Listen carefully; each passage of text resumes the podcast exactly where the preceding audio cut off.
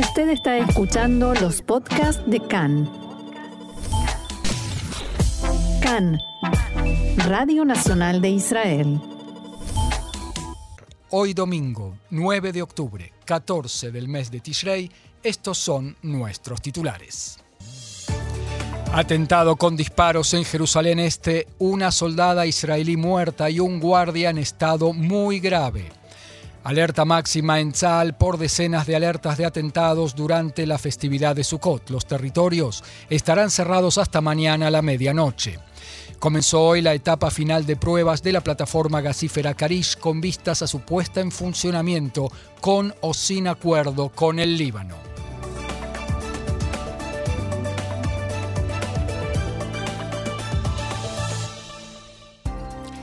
Ahora sí vamos a comenzar con la información. La primera noticia tiene que ver con un atentado con disparos registrado anoche en el norte de Jerusalén. Una soldada de Tzal y un guardia civil fueron alcanzados por disparos cuando un hombre armado abrió fuego en el puesto de control de Shoafat en Jerusalén. La soldada fue identificada como Noah Lazar, de 18 años de edad, oriunda de Bat Hefer, en el norte de Israel y miembro del batallón Erez de la Policía Militar. Ha dejado a sus padres una hermana y un hermano. Lazar tenía rango de cabo y fue ascendida a sargento después de su muerte. En el hospital Adasa en Karen, en, la, en Karem, en la capital Jerusalén, continúa internado en coma inducido y conectado a un respirador el guardia de seguridad que recibió un disparo en su cabeza en el atentado. Su estado fue definido como muy grave y su vida aún corre peligro. El guardia, de 30 años de edad, oriundo de Jerusalén, fue operado anoche y está internado en la unidad de terapia intensiva neuroquirúrgica. Las fuerzas de defensa continuaban esta mañana la búsqueda del terrorista que perpetró el atentado en Shoafat. Su identidad es conocida. No se identifica con ninguna organización terrorista y no tiene antecedentes penales o terroristas. La estimación es que se oculta en el campo de refugiados Shoafat o en la aldea aledaña Anata. No se descarta la posibilidad de que haya logrado huir a otro lugar en los territorios de Cisjordania. El paso de Shoafat está cerrado esta mañana al tránsito, a excepción de casos humanitarios. De la investigación preliminar surge que el terrorista llegó a la barrera de Shoafat en un vehículo, disparó contra los efectivos de seguridad y huyó hacia el campo de refugiados Shoafat aledaño.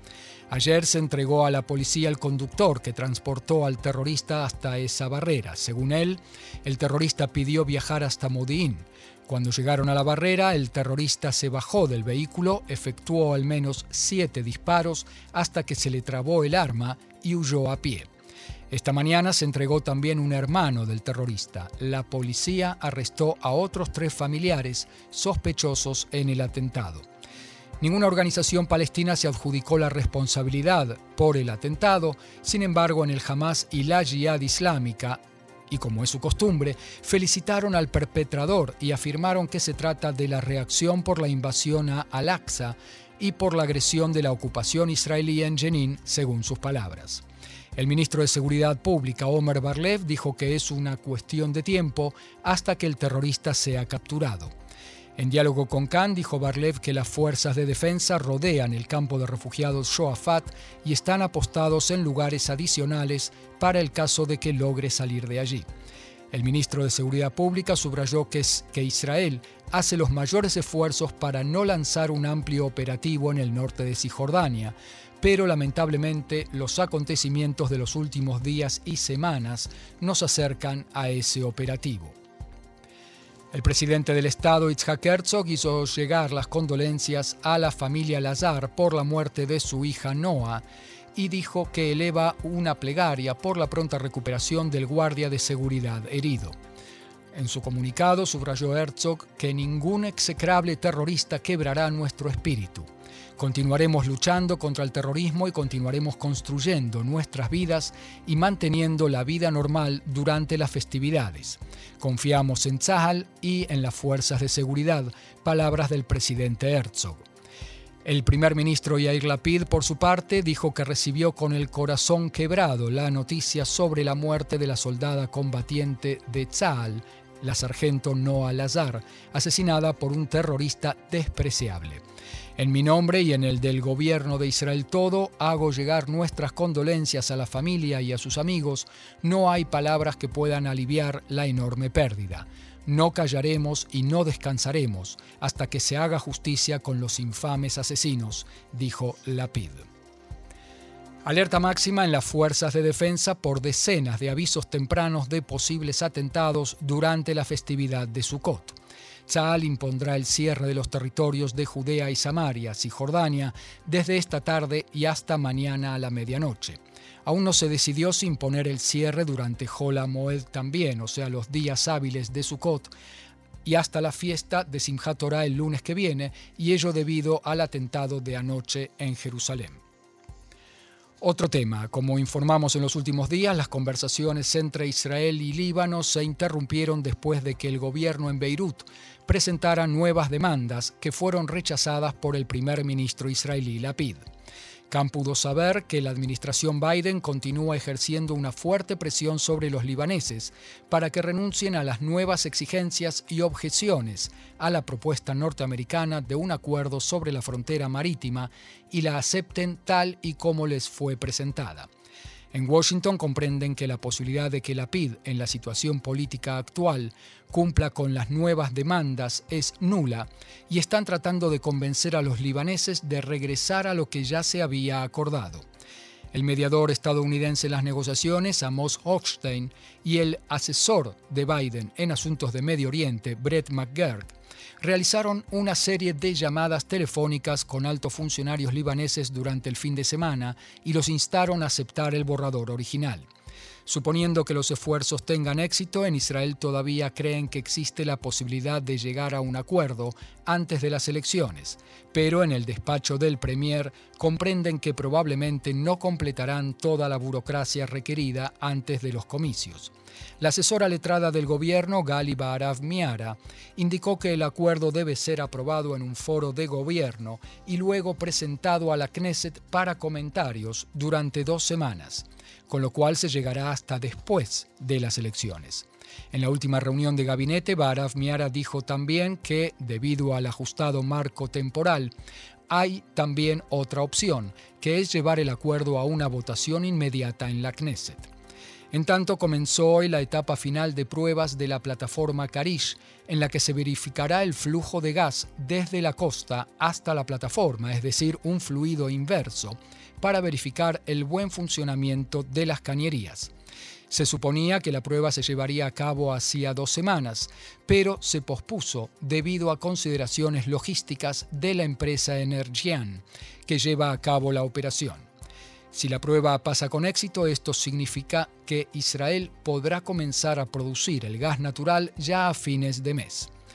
Desde el gobierno enfatizan que la producción se llevará a cabo independientemente de las negociaciones con el Líbano, ya que la plataforma Karish está en aguas territoriales de Israel. El titular de la Comisión de Relaciones Exteriores y Defensa de la Knesset, Ram Ben Barak, de Yeshatid, dijo que el acuerdo con el Líbano es bueno para ambas partes, en especial la nuestra. En diálogo con Khan, dijo Ben Barak que espera que los libaneses se bajen del árbol, según su expresión, y retiren sus objeciones al borrador que les presentó el mediador norteamericano Amos Hochstein. El diputado Ben Barak atacó al líder de la oposición Benjamin Netanyahu por sus declaraciones contra el acuerdo con el Líbano y dijo que, su secretario que el secretario general de Hezbollah, Hassan Nasrallah, y Netanyahu compiten entre sí para ver quién se opone más al acuerdo. Palabras de Ben Barak. Y a propósito de Netanyahu, en una declaración relativamente inusual, el embajador de Estados Unidos en Israel, Tom Knights, rechazó las afirmaciones del ex primer ministro Netanyahu, según las cuales el proyecto de acuerdo elaborado en las negociaciones con el Líbano sobre la frontera marítima equivale a una capitulación ante Hezbollah. En una entrevista que concedió a la agencia de noticias JTA, Knights dijo que se trata de afirmaciones ridículas y afirmó que el propio Netanyahu apoyó previamente un acuerdo bastante similar al que el primer ministro Yair Lapid ahora espera aprobar, aunque las posibilidades de esto han disminuido significativamente debido a las nuevas demandas que hicieron en Beirut, las cuales Lapid rechazó.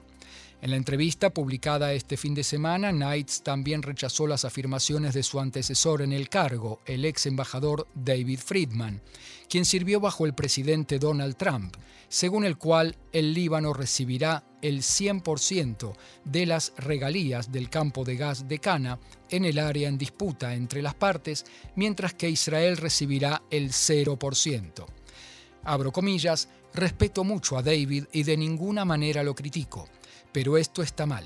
De hecho, el ex primer ministro Netanyahu también apoyó un acuerdo muy similar hace unos años, dijo Knights, aparentemente refiriéndose a las conversaciones que tuvieron lugar entre Jerusalén y Beirut en 2020. Knights afirmó que la base del acuerdo que ahora está sobre la mesa es la misma que estuvo sobre la mesa en las negociaciones realizadas durante la era Netanyahu y que los beneficios para Israel del acuerdo que ahora se está promoviendo por intermedio del mediador Amos Hochstein serán similares a los que se suponía que saldrían del mismo acuerdo que se propuso hace unos años. El embajador también dijo que, a pesar del nuevo obstáculo que ha surgido ahora en las conversaciones, Estados Unidos confía en que será posible superarlo y llegar a un acuerdo. Abro comillas nuevamente, de ninguna manera apoyaremos nada que cause un riesgo de seguridad para Israel o que lo coloque en desventaja. Algo de política ahora porque la Corte Suprema de Justicia determinó esta mañana que Amihai Shikli e Edith Silman podrán postularse en la lista de candidatos del Likud a la Knesset. Recordemos que eran antes de Yemina. También el partido árabe Balad podrá postularse. En el caso de Shikli, el fallo fue adoptado por una mayoría de ocho jueces contra uno. Los ocho que votaron en mayoría anularon, de hecho, la decisión del titular del Comité Electoral Central, el juez Itzhak Amit, que había determinado que Shikli no podría ser incluido en la lista del Likud, debido a que no renunció a su cargo de diputado de la Knesset en fecha inmediatamente posterior a su retiro de la bancada de Yemina. En el caso de Balad, la decisión fue adoptada por unanimidad. El alto tribunal falló que no existen suficientes evidencias para determinar que los actos de Balad nieguen la existencia de Israel como Estado judío y democrático o que sus miembros incitan al racismo y que apoyan la lucha armada de países enemigos u organizaciones terroristas con Israel.